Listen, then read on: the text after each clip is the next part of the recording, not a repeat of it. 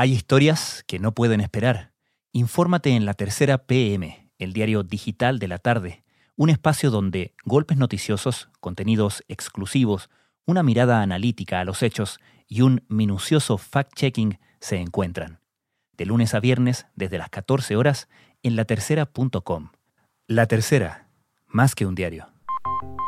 Fue este martes cuando Fabiola Campillay iba camino a tomar un bus de acercamiento para llegar a su trabajo. Íbamos tranquilas, ni siquiera íbamos protestando, ni siquiera se molestaron a acercarse, señora, ¿a dónde van? Nada. Su hermana la acompañaba justamente para prevenir que algo le pasara en el trayecto. Los carabineros nos salieron de repente y nos dispararon. No fue solo una, fueron hartas que tiraron, pero a ella le llegó aquí seco, aquí en la frente. Carabinero actúa de una sola forma, es con transparencia, con verdad, y esperamos que se aplique justicia. Toda la justicia del país no me va a devolver Desde la sala de redacción de La Tercera, esto es Crónica Estéreo. Cada historia tiene un sonido. Soy Francisco Aravena. Bienvenidos.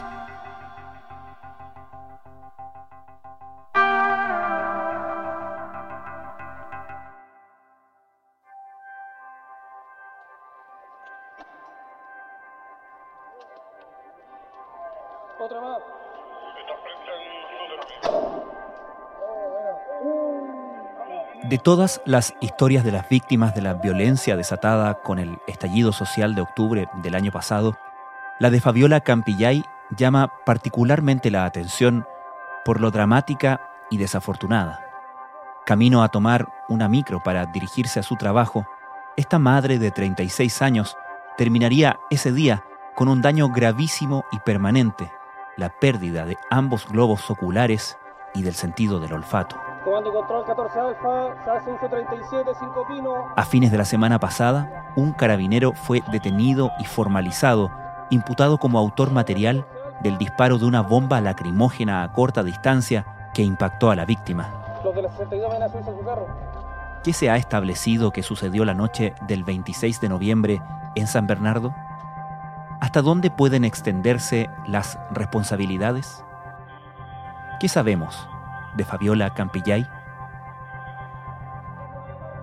Fabiola Campillay era una operadora de Carosi que en la tarde del 26 de noviembre del 2019 al menos un mes y medio después del estallido social del 18 de octubre, se dirigía a su trabajo en esta planta industrial de Carosi que se encontraba en la localidad de Nos, desde su domicilio ubicado en la comuna de San Bernardo. Leslie Ayala es periodista de La Tercera. Ella estaba llegando a la esquina de las calles Fermín Vivaceta con Avenida Portales eh, estaba siendo acompañada por su hermana, quien estaba preocupada porque a esa hora en ese sector habían algunas manifestaciones que ya estaban en retirada. Entonces le acompaña a su hermana Ana Campillay para tomar la locomoción que la llevaría rumbo a este turno nocturno en la planta de Carosi. Fue pasada las 20 horas cuando ella, ya llegando a esta esquina, esperando la locomoción, recibe un impacto de una lacrimógena en pleno rostro, lo que la hace evidentemente perder el equilibrio y de inmediato su hermana, quien es la principal testigo de, de este hecho,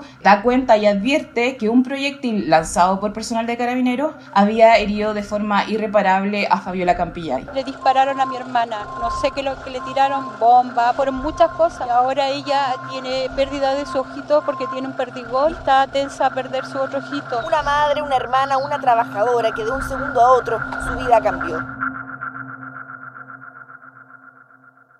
¿Con qué lesiones llega ella al hospital y qué pasa después de que ella recibe este impacto, cae al suelo y cómo llega al hospital donde es atendida? En los minutos posteriores a este impacto que ella recibe, se ocasionó una situación de profunda conmoción por parte de las personas que habían sido testigos de estos hechos, lo que motiva a Ana Campilla y la hermana de Fabiola a buscar incluso auxilio en los propios carabineros que habían lanzado esta lacrimógena. Es así como ella declaró a la fiscalía que posterior al impacto que recibe su hermana, ella va y acude donde este piquete de carabineros que estaba apostado en una de las esquinas y le pide que por favor, si ya habían provocado este daño a su hermana, la ayudaran a ser auxiliada y llevarla a un recinto asistencial. Según el testimonio de Ana Campillay ante la fiscal Paola Zárate de la Fiscalía Occidente, los carabineros la escucharon y al saber que estaba ella reclamando, lo que hacen es lanzar una bomba de humo que eh, le impide seguir pidiendo auxilio. Por favor, ayúdamelo, porque mi hermana se está muriendo. Y ellos me, me movieron la mano y me hicieron así, me tiraron otra, como una granada, me la tiraron.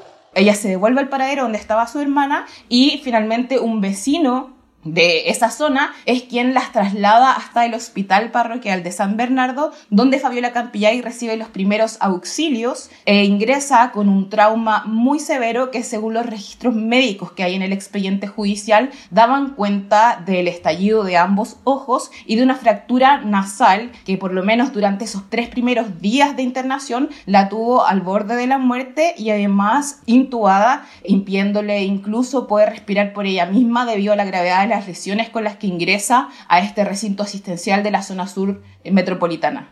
¿Y qué es lo que se ha determinado que pasó ese 26 de noviembre en esa esquina en San Bernardo?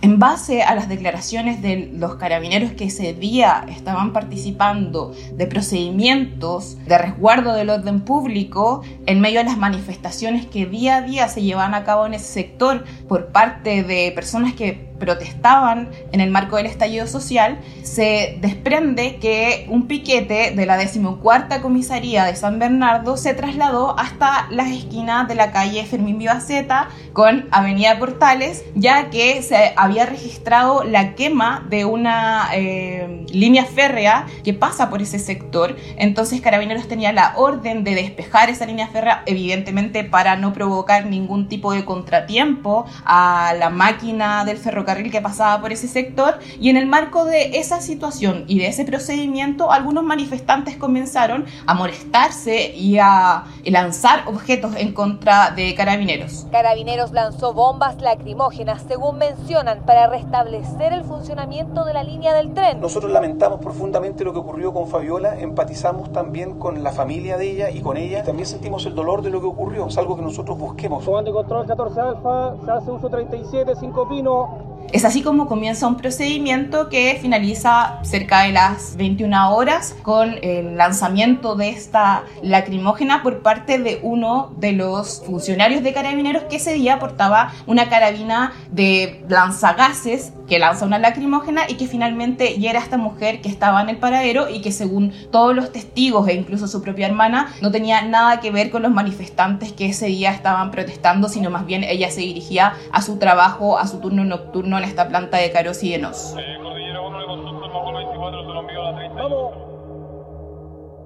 La responsabilidad de quien es imputado posteriormente como autor de este disparo de la lacrimógena estaba clara desde el principio, según lo que se ha establecido en los relatos?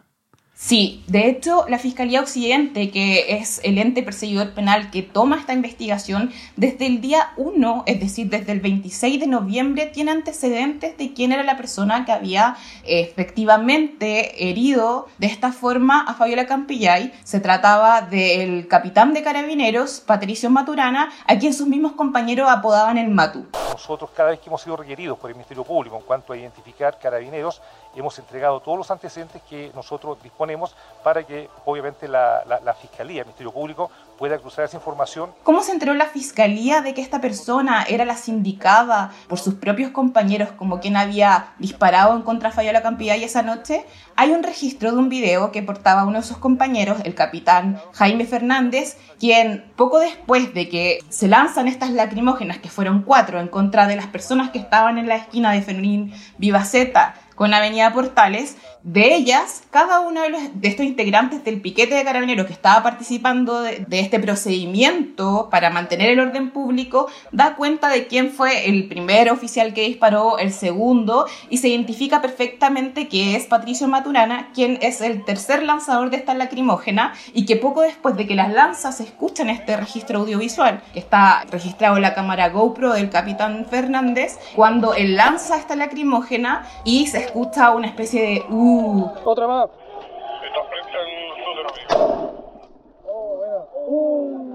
Los propios carabineros se habían dado cuenta de que ésta había herido a una persona que se encontraba al menos a unos 50 metros de distancia de donde estaba el piquete controlando supuestamente el orden público esa tarde. Este registro entonces fue incautado por la Policía de Investigaciones, específicamente por la Brigada de Derechos Humanos, que investiga este tipo de casos, y la Fiscalía tuvo de inmediato identificado al principal sospechoso. Pero ¿cuál era la complejidad que tenía la Fiscalía para imputarle al capitán Maturana su autoría en estas lesiones graves, gravísimas a Fabiola Campillay? A diferencia, por ejemplo, el caso de Gustavo Gatica, que es otro joven que también quedó ciego a propósito del actuar de carabineros, pero esta vez con perdigones que fueron lanzados y que le hirieron sus ojos. En el caso de Gustavo, eh, la Fiscalía contaba con uno de los perdigones que había quedado al interior de uno de sus ojos. En el caso de Fabiola Campillay, esta lacrimógena había impactado su rostro y luego se había desprendido de su cara y había quedado botada en el sitio del suceso, en la esquina de estas dos calles donde ocurre el hecho. Y la fiscalía entonces no tenía como poder decir a ciencia cierta que era una lacrimógena y no quizás otro objeto contundente el que le había provocado estas graves lesiones a esta mujer. Se la metió, estamos que.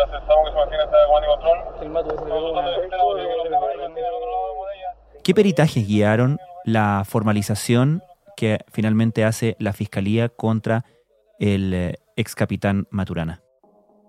Aparte de este registro audiovisual que quedó grabado en esta GoPro que portaba Carabineros el día de los hechos, como te comentaba recién, también existe un peritaje que por primera vez se desarrolla eh, al interior del Ministerio Público. El Ministerio Público en general, es decir, los fiscales, se auxilian por parte de las policías para hacer peritajes, ya sea de índole científico, de índole legista, si es el caso, pero en esta investigación en particular, la Fiscalía Occidente, la fiscal Paola Que es una fiscal de alta complejidad a quien se le asignó este caso, decidió recurrir a la Universidad de Chile y en particular a dos físicos y académicos de renombre de la Facultad de Física de la Universidad de Chile, Nicolás Mujica y Rodrigo Soto, quienes realizaron un peritaje que nunca antes se había utilizado para perseguir penalmente a una persona y tiene que ver con un análisis en el que se ven distintos factores de cómo una persona puede llegar a perder la vista a causa del impacto de un objeto contundente. La Fiscalía se acercó a la universidad para preguntar si era posible determinar la trayectoria que siguen las lacrimógenas y si éstas tienen la energía suficiente para provocar los daños reportados. Vimos que la ficha técnica no entregaba toda la información, por lo que propusimos realizar experimentos donde midiéramos la velocidad de los proyectiles.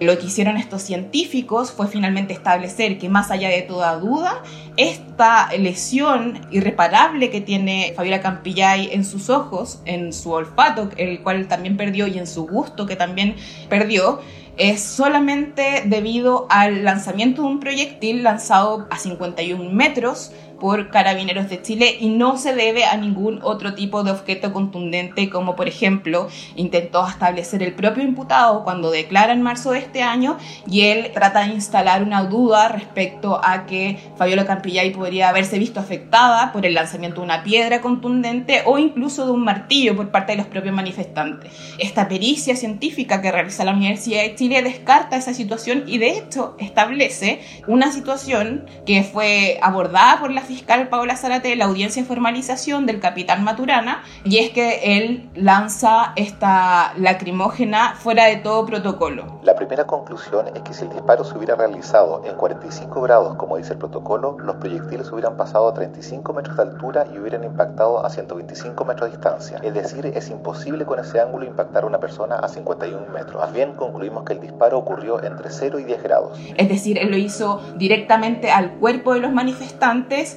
y lamentablemente este disparo directo al cuerpo llegó a una velocidad que produjo los daños que finalmente generaron una ceguera de por vida de Fabiola Campillay. ¿Qué significa, qué implica que el Ministerio Público se haya apoyado en peritajes hechos por, en este caso, por expertos de la Universidad de Chile? Es decir, que no haya buscado peritajes policiales. Hay una mezcla en esa situación. En primer lugar, la Fiscalía está trabajando con la Policía de Investigaciones porque a quien investiga es justamente a Carabineros de Chile, la otra policía en la cual ellos se auxilian en investigaciones, pero evidentemente no pueden trabajar con la misma policía que hoy es foco de estas eh, investigaciones.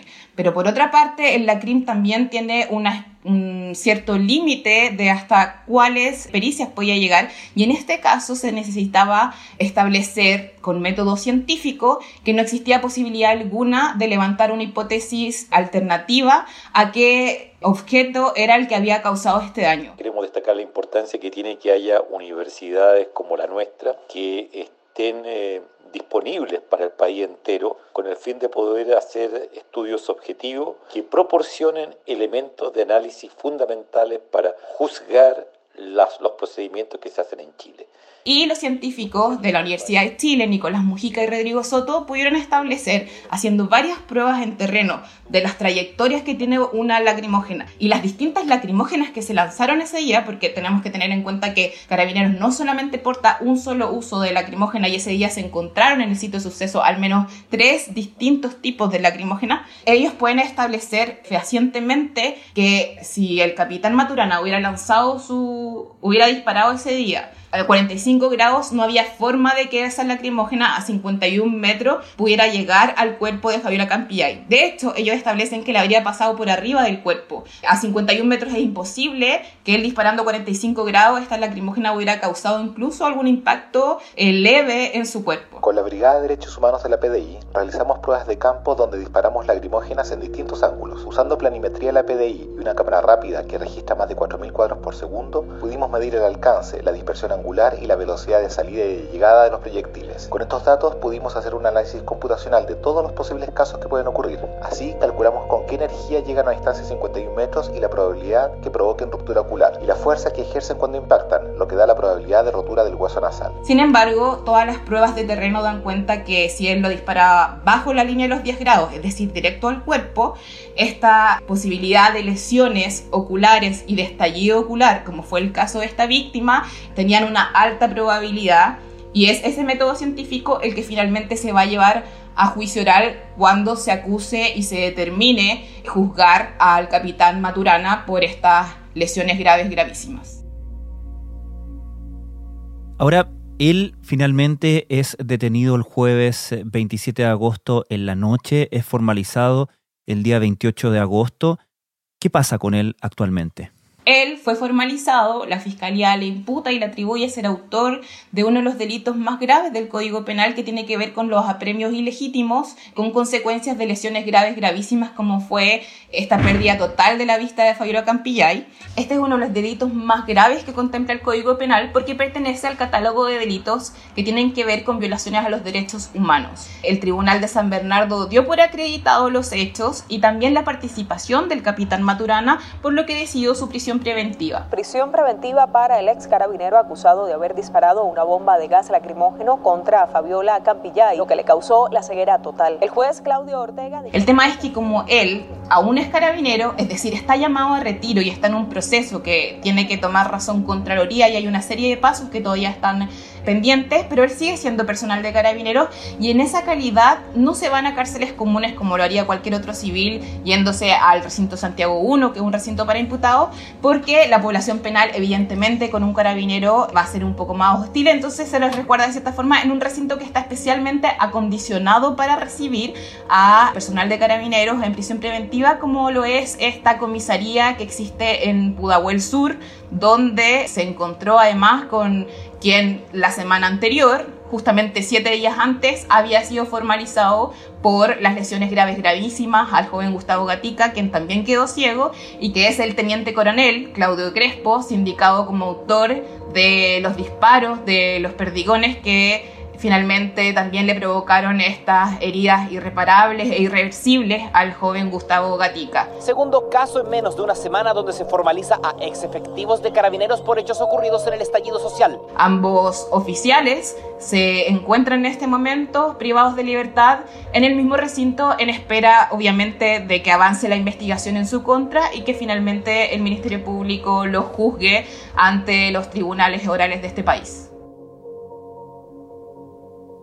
Finalmente, Leslie, ¿qué ha dicho la propia víctima, Fabiola Campillay, a raíz de estas acciones judiciales? Fabiola Campillay recibió esta eh, noticia de la detención y posterior privación de libertad de la persona que disparó la lacrimógena en su contra el 26 de noviembre con cierta satisfacción. Ella dijo que esta era un primer paso para lo que ella siente que es un proceso de justicia a su favor. No olvidemos que ella es una persona que es madre de tres hijos, que aún necesita valerse y aprender a valerse por sí misma después de haber perdido la vista y de cierta forma esta decisión de la Fiscalía Occidente de llevar ante la justicia a quien presuntamente cometió estos delitos es algo que a ella la aliviaba. Pero de cierta forma dijo y señaló o apuntó claramente que este no era el único responsable de haberla dejado ciega, que el capitán Maturana no era el único responsable de esta situación que ella ha vivido durante todos estos meses y apuntó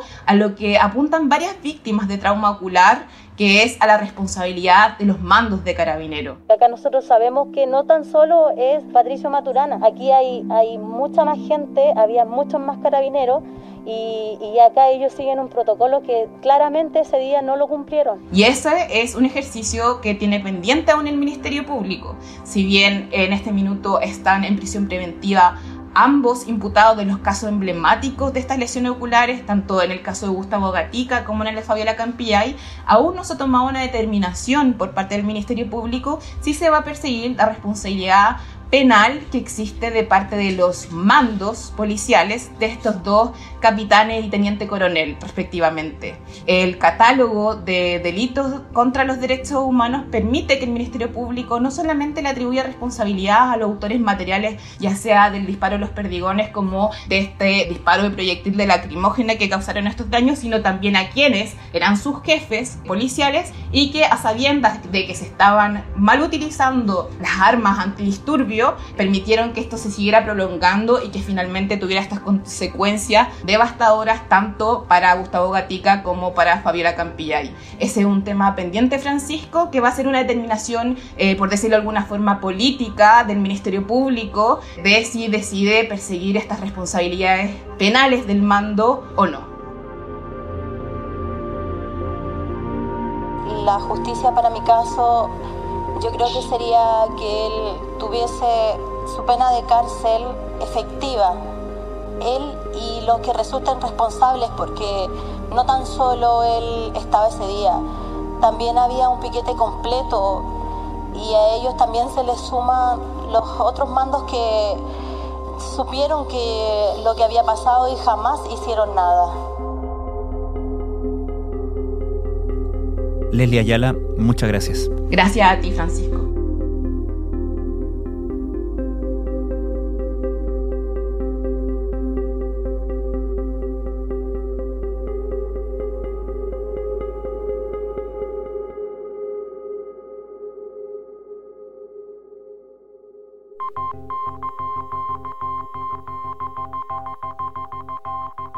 Crónica Estéreo es un podcast de La Tercera. La producción es de Rodrigo Álvarez y Melisa Morales. Y la edición de quien les habla, Francisco Aravena. La postproducción de audio es de Michel Poblete. Nuestro tema principal es Hawaiian Silky de Sola Rosa, gentileza de Way Up Records. Nos encontramos pronto en una nueva edición de Crónica Estéreo. Les recordamos que todos nuestros episodios están disponibles en latercera.com Spotify, Apple Podcasts, Google Podcasts y donde sea que escuchen sus podcasts.